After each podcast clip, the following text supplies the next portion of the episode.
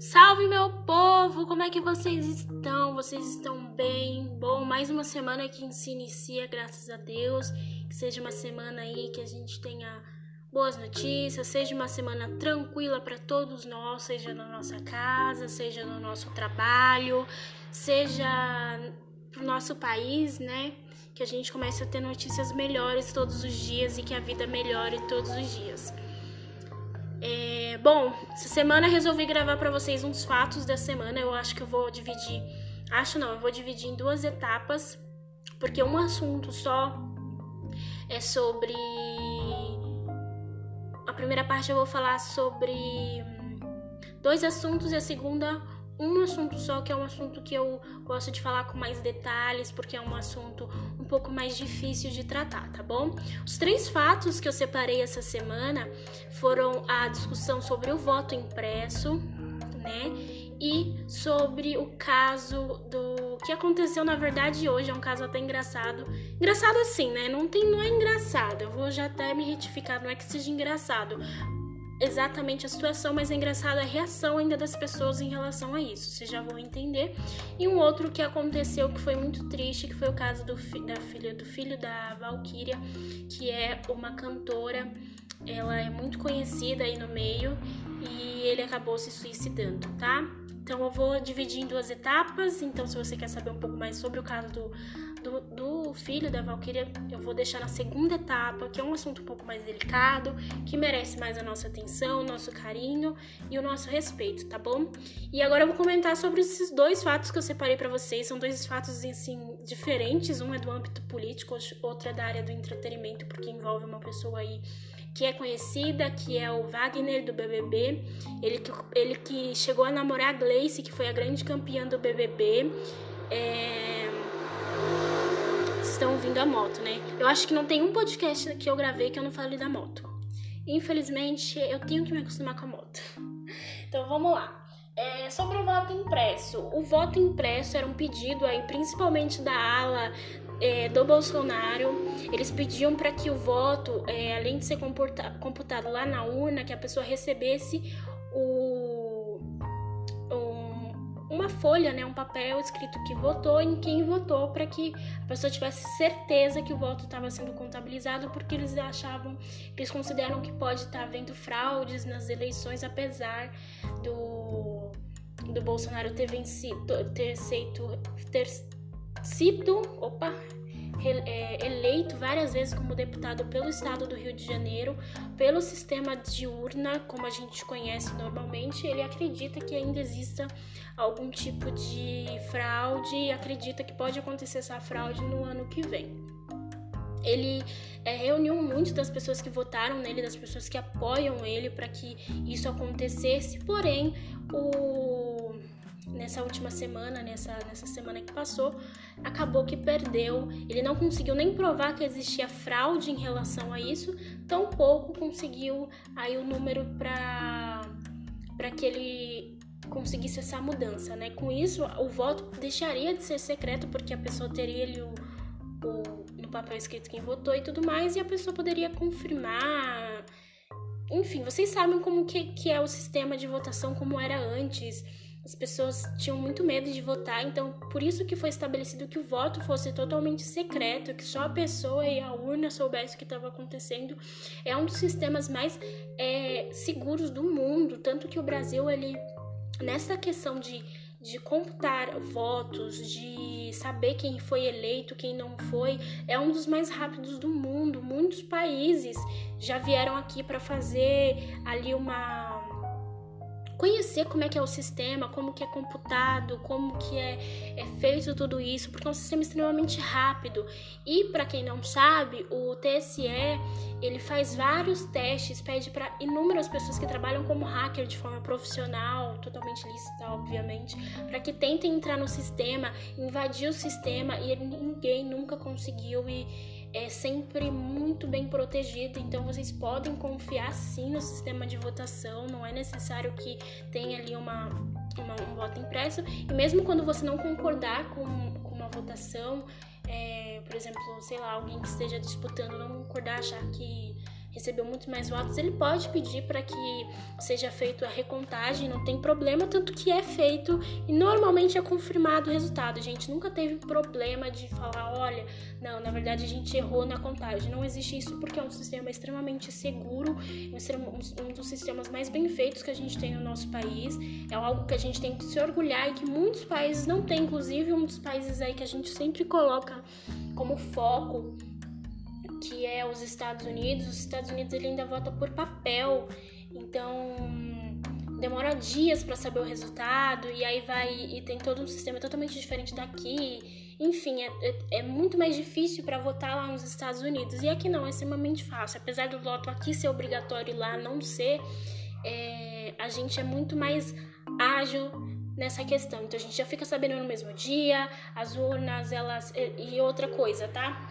Para quem é mesário, eu conversei com uma pessoa que é mesário, que já foi mesário, e ele me, me contou que quando você vai abrir a urna para fazer a contagem de votos, é, lembra que quando você vai entrar na sala, você tem que assinar um papelzinho e você recebe um comprovante de votação. Aquilo também é um comprovante para o TSE. Então, por exemplo, naquela, naquela sala, vamos supor que existam 200 pessoas que votem lá. E no dia apareceram 100 pessoas para votar. Então, na hora que eles forem contar os votos, tem que ter 100 votos. Se tiver 101 ou tiver 89 votos, então tem alguma coisa que está errada. Então, isso é imediatamente visto. Então, não tem por que a gente ter, temer é, é, essa questão, tá bom? Enfim, foi uma nova derrota para o governo. Ele já tentou algumas outras coisas que também não deram certo, como o partido, que, que seria um partido único para o Bolsonaro. Não conseguiu isso, ele continua sem partido. É, enfim, ainda algumas de suas manobras ainda não conseguiram ser feitas. Por mais uma derrota aí para o governo do Bolsonaro. É, seguindo agora para o segundo para o segundo tema. É um tema que eu achei interessante trazer, mas eu vou, eu prometo para vocês que eu vou fazer um podcast só falando sobre é, sobre essa questão para a gente saber aí muitas coisas. Eu vou tentar trazer alguma alguma pessoa que seja da área para da área de sex, como sexóloga, né, o que trate de, de saúde sexual, para a gente poder falar sobre isso de uma maneira ainda mais é, com mais fundamento, né? Mas hoje aconteceu um caso interessante que o Wagner do BBB, para quem não conhece, ele é um ex-participante do BBB. Ele namorou a Gleice, que foi a grande campeã do BBB. É, e hoje eles não namoram mais, tá? Mas é só para vocês já se situarem de quem é. Então, vazou, ele tem uma conta na OnlyFans. Quem não conhece a OnlyFans, a OnlyFans é uma é um tipo de comunidade onde você pode ali expor de maneira mais íntima a sua vida. Vocês sabem que nudez, pornografia, essas coisas não são aceitas em outras redes sociais como Facebook, Twitter, Instagram. Sempre é bloqueado e a pessoa é denunciada e perde o direito de ter a conta. Então a OnlyFans é a única conta que você pode fazer, que você pode mostrar tudo isso sobre a sua vida, sobre a intimidade se você for um casal, enfim, o que você quiser, da maneira que você quiser. E você pode fazer tanto um conteúdo gratuito quanto um conteúdo pago. O conteúdo pago é, não pode, tudo que acontecer lá não pode sair de lá. As pessoas têm acesso, mas elas não podem é, tirar dali e colocar em outro lugar. Mas infelizmente, ou felizmente, enfim, vazou. Felizmente para ninguém, né? Porque o Wagner ficou muito bravo. Depois a gente vai fazer as considerações sobre ele, tá? Mas infelizmente vazou isso aí. Isso era um conteúdo que ele tinha uma rede, nessa rede social. E ele mostra ali o um momento em que ele recebe um beijo grego. Quem não entende ou que não sabe o que é beijo grego, é ali um estímulo na parte anal, na parte é, anal. Enfim, eu me. é porque eu, agora eu fiquei pensando, tentando formular uma frase na minha cabeça, mas essa frase não ia fazer o menor sentido. Foi por isso que eu parei, mas eu continuando. É, e esse estímulo, e o que que aconteceu? Ele colocou ali, vazaram isso na internet, e as pessoas, elas tiveram uma reação até um tanto quanto, eu diria, boba.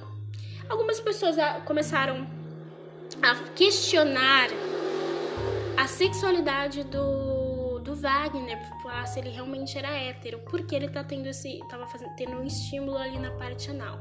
As pessoas ainda têm esse tipo de pensamento em relação a homens que gostem ali de ter um estímulo também na parte anal.